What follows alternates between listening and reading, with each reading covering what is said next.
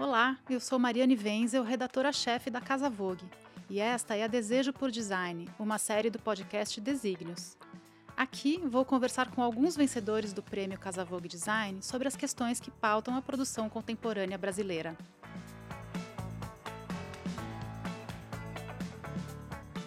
Prestes a comemorar os 30 anos da fundação de seu escritório, a arquiteta Patrícia Anastasiades enxerga em sua profissão um eixo complementar de sua atuação como designer de interiores e designer de produto, em uma forma de trabalhar que canaliza seu potencial criativo para várias escalas. Seja qual for a escala em questão, ela afirma que nenhuma escolha estética é feita ao acaso ou se resume ao gosto pessoal. Neste episódio, a vencedora do prêmio Casa Vogue Design 2021, na categoria Designer do Ano, compartilha sua visão sobre a relação entre o design e a indústria. Patrícia, bem-vinda ao Desejo por Design. Neste ano, você lançou sua quinta coleção autoral pela Artefato, né? Marca da qual você é diretora criativa. Queria saber de você como se dá o desenvolvimento de uma nova coleção para a indústria nessa escala a cada ano. Como você define o seu ponto de partida? Bom, primeiro é um prazer estar aqui com você, obrigadão pelo convite. Né? E eu gosto disso também, não é algo que está longe aí da minha, da minha natureza. Então, eu venho uh, no quinto ano com a marca. É, quando eu entrei, é uma marca já consolidada no mercado, todo mundo conhece, é, tem uma qualidade muito boa, mas como toda marca, né, achou o momento de se reciclar e de ter um ar fresco e um olhar autoral, porque eu acho que como muitas outras marcas também no Brasil, em determinado momento olharam muito para fora para produzir aqui dentro. Né? Acho que isso foi natural em todas as indústrias, inclusive não só na moveleira para design. Então, acho que esse trabalho é um trabalho é, é, duro, né? Como você falou, não é simples, mas é gostoso, porque é, existe uma troca entre o conhecimento das pessoas que estão dentro da indústria, que eu respeito muito, e ao mesmo tempo eu estico as, as linhas, né? Não, não vai dar, não, vai dar. Mas como que vai dar? Então, essa provocação é muito boa. Muitas vezes, quando você está trabalhando com a indústria, as pessoas que estão lá dentro, que têm um compromisso, têm uma rigidez natural. É super natural. E acho que o papel do designer é esse, é começar a romper um pouco essa rigidez, essas barreiras, e no meu caso, com a própria artefato, introduzir outros materiais, outras técnicas e até outras fábricas se comunicando com eles. Uhum. E no caso da coleção autoral que você lança a cada ano com eles, como, uhum. como você define o tema da vez? Então, Maria, é, é, assim, é, é, difícil explicar, né, o processo criativo, porque ele pode vir de tantas direções, e no meu caso é, é tão, né, é, às vezes eu estou numa viagem, ou estou lendo um livro, então eu não tenho um processo é, rígido de criação. Né? Nesse último caso, nessa última coleção, eu voltei para a Grécia, né, que é uma referência forte na minha vida, né, pelo meu, pelo meu pai, pela minha família, mas é, eu não voltei para a Grécia em função da Grécia em si, né, que é linda, maravilhosa, mas é o espírito livre, né, democrático, que eu queria muito passar nessa coleção e que veio justamente no final, não final do Covid, a gente não acabou ainda com essa questão da pandemia, mas essa, esse aprisionamento que a gente teve, né? Então, é, vem muito do sentimento, do momento que a gente está vivendo de mundo, então, esse olhar que eu tenho para o design, assim como eu tenho para a arquitetura, para a cidade, é o que é que está acontecendo ao redor da gente. A gente agora é, já está, né, já passou da linha é, de, de uso de recursos naturais no planeta. Então, a minha função, eu acho, como arquiteta, como designer, é também entender isso, como eu posso trabalhar nisso. Então, isso também é uma motivação, isso também é um tema, isso também é, vira né, dentro do processo é, é algo que eu vou é, é, trabalhar e vou estudar. Então, dentro da coleção, eu tenho uma narrativa, porque esse é o meu processo criativo. Ele não é forçado. Para mim, ele é natural. Eu conto a história para mim mesma e depois eu conto para as outras pessoas. Tem gente que vai ouvir, tem gente que não vai ouvir, vai fazer sentido, não vai fazer sentido, mas eu acho que dentro dessa história, ao longo da, do processo que eu, por exemplo, estou com o artefato, eu vou contando essas histórias e vou tentando conectar uma coleção à outra, porque eu também não acredito no descartável, entendeu? Para mim, o designer tem que ser é, eterno. Se ele puder passar de geração para geração, um tanto melhor. E eu acho que isso também vai de encontro é, a essa relação que a gente tem de uso do que a gente tem no planeta, né? Assim, se não descarte. Então, assim, é um produto com muita qualidade. É, existe qualidade no produto. Aí existe o design, que é o desejo real imediato, a forma como você enxerga, se você gosta ou se você não gosta. Mas a minha intenção é, ai que bom seria se isso passasse de uma geração para outra. Então, é essa forma que eu enxergo o design. E como os consumidores, eh, recebem ou percebem essas narrativas das coleções, você imagina? Ah, é é mais fácil perguntar para quem está, né, na linha de frente, vi vivenciando, né, essa esse esse encontro do da pessoa que vai comprar o produto e com o produto que eu criei. Eu tenho feedbacks super positivos, né. Aí eu brinco: "Será que estão querendo agradar?" Mas, assim, no resultado final, eh eh, a gente vê pela própria venda do produto. Então, e o retorno que o meu cliente tem, né, e e como essas coleções elas, eh, permeiam e o resultado que eu tenho mesmo dos colegas. Uma coisa que para mim é muito legal é quando eu recebo telefonema de colegas meus, falam: "Putz, Paty, essa coleção está incrível, muito legal", eu recebi vários, eu recebo vários. Então acho que é um termômetro, eh, bacana, quando você tem um outro profissional, eh, que tem uma outra linguagem, vários, né, amigos que eu tenho, cada um tem sua forma de se expressar, mas, eh, o que tem em comum é que me ligam para dar parabéns e isso é uma coisa que eu fico feliz porque eu acho que o resultado do trabalho é quando aquelas pessoas que você também respeita, admira e que entendem desse processo também é, é, talvez reconheçam isso e, e, e, utilizem o produto nos seus projetos, né? Além do público final que usa esse produto e que na minha é, visão, é, ai, olha que sofá confortável, essa cadeira senta muito bem, né? Porque acho que a relação do design está diretamente ligada ao corpo, é a maior proximidade que a gente tem.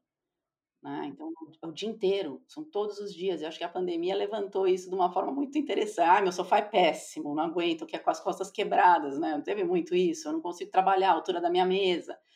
Então, é uma relação direta com a gente. E, e é uma responsabilidade também, né? Além disso, uma responsabilidade social de envolver uma série de pessoas e uma cadeia produtiva muito grande.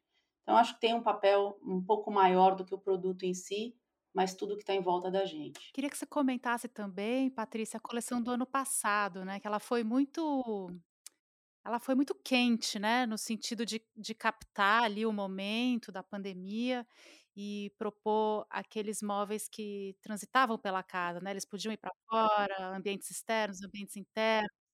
É, esse foi o reflexo direto, né, porque na pandemia a nossa casa virou academia, virou restaurante, virou templo, virou tudo, a gente não saía de casa. E essa vontade de expansão, né, de poder expandir, de poder sair, foi muito grande para todos.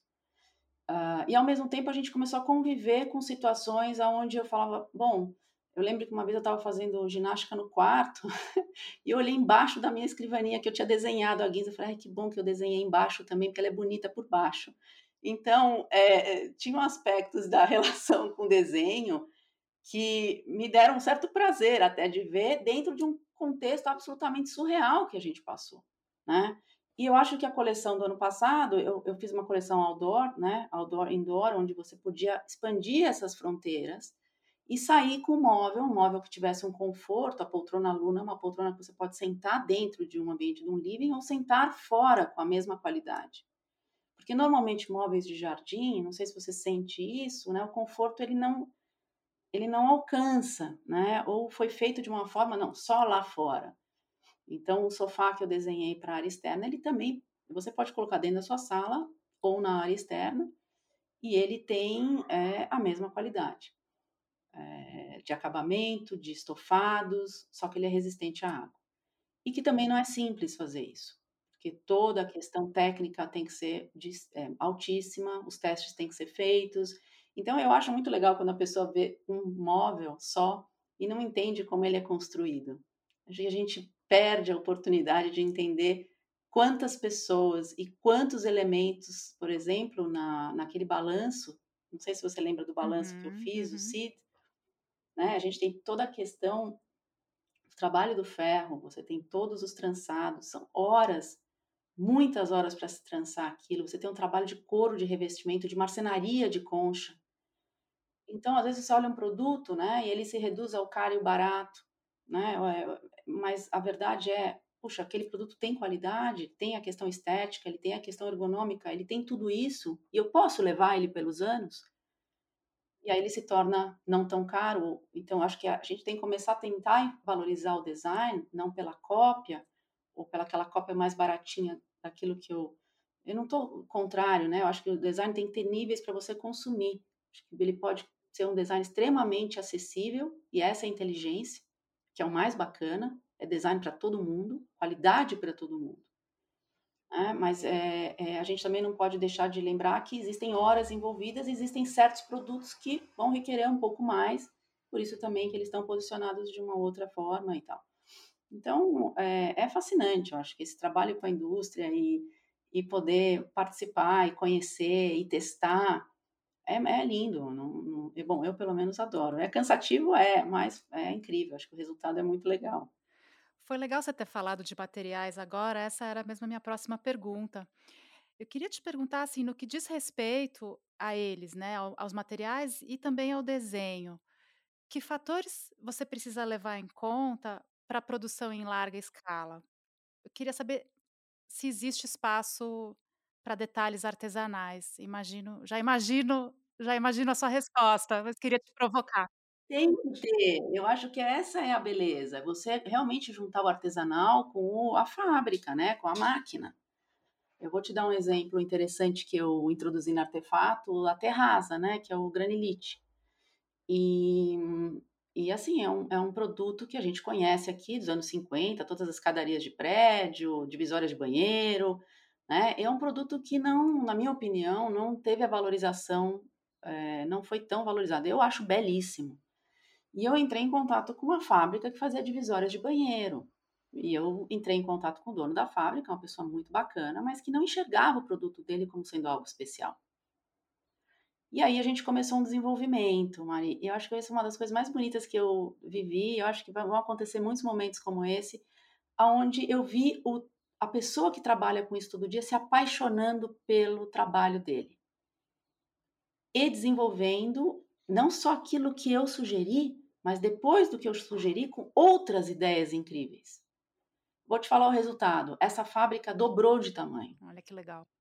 Quando você. E seria legal até entrevistar o dono dessa essa pessoa, porque essa pessoa acho que é a melhor é, pessoa para falar de como é. E é todo um trabalho manual, um trabalho que você precisa ter um tempo para curar, para secar, né? Que você introduz ou, ou é, madeira ou pedras, enfim, grânulos. É, é, é, é muito feito, é feito à mão. E, mas ao mesmo tempo tem que ter resistência.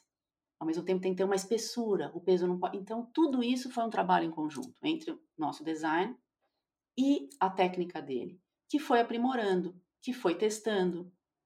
E, a, e aí, artefato entra aceitando isso, que é muito legal. Porque podia falar, ah, não, puta dor de cabeça, é muita dor. E é muita dor de cabeça. Só que o resultado está lá. Aconteceu.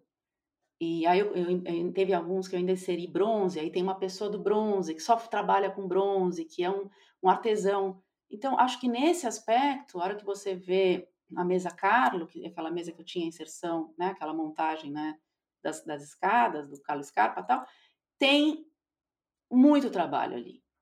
E rompendo barreiras que até então a gente não tinha é, feito. E eu acho que esse é o papel né, dentro de todo esse processo, é entender como que a gente consegue fazer, como você falou, design autoral. É baseado em pesquisa, em ideias, em testes. É, não, vem, não vem simples, não vem fácil, porque senão talvez já tenha, né? Como você falou, vai lá, é, fica todo mundo mais ou menos girando ao redor da, das mesmas coisas. E aconteceu também com, a, com as banquetas que eu fiz de vidro, onde eu fui procurar é, uma pessoa, uma família, né, terceira geração de uma família de sopradores que vieram, acho que de Veneza, né, Murano, que sopravam e que estão no Belém, e que eu conversei com o filho e falei, olha, eu gostaria de fazer uma peça, putz, mas é complicado, porque como é que eu consigo unir duas partes? Precisa de uma, de, um, de, um, de uma conexão, e essa conexão com o vidro quebra. Então, imagina para chegar na peça o que foi, mas a peça está lá. Então, é, e cada, cada banqueta é um sopro livre.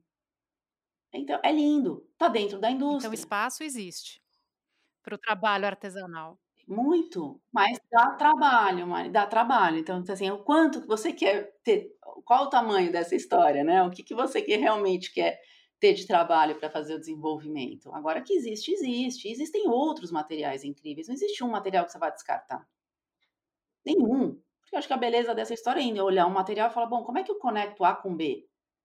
Agora, eh, a indústria também precisa se abrir para isso, né. Eu fiz isso não só na na Artefato, como também fiz na Ornari, lá atrás, há 10, 15 anos atrás, levando couro, levando cristal, levando osso, levando uma série de de elementos que lá atrás era muito complicado, tudo é muito complicado. Quando você entra numa indústria de produção, onde você tem um corte, onde já vai numa esteira, onde entra numa cabine para pintura. Ah, mas aí eu quero aplicar um detalhe. Bom, para tudo, né, porque já não é mais aquele processo, mas dá para ser feito. E eu acho que essa esse é o é isso que me motiva, se quiser saber dentro desse processo, é é ficar esticando essas linhas aí, vendo onde ela onde é que pode dar. É, porque senão entra tudo na linha de montagem, né, e aí não existe espaço para essa pensata, né, eu acho, para essa inovação que vem É. do artesanal, né, na indústria. Isso é uma super É inovação. lindo, que são histórias de família, que são gerações, né, então uma pessoa que sabe trançar, a mãe trançava, a avó trançava, né, a a a pessoa que trabalha com com com vidro, o pai soprava, o avô soprava, e eu adoro isso. Primeiro as histórias de família, esse conhecimento, né, que é passado de geração para geração, que hoje em dia acho que a gente talvez vá, não sei, perder, está perdendo, mas, eh, se eu pudesse resgatar, eh, essa seria uma eh, com certeza esse é um dos elementos que eu que eu acho importantes a gente manter, né, o pequeno e o grande. Sem um engolir o outro, porque isso também é um problema. Patrícia, queria que você falasse um pouquinho o que significa ser diretora criativa de uma marca. O que que é esse trabalho? Ah, eu nunca olhei esse cargo, tá. Você está me dando, eu estou achando até: "Uau, sou a diretora criativa", né.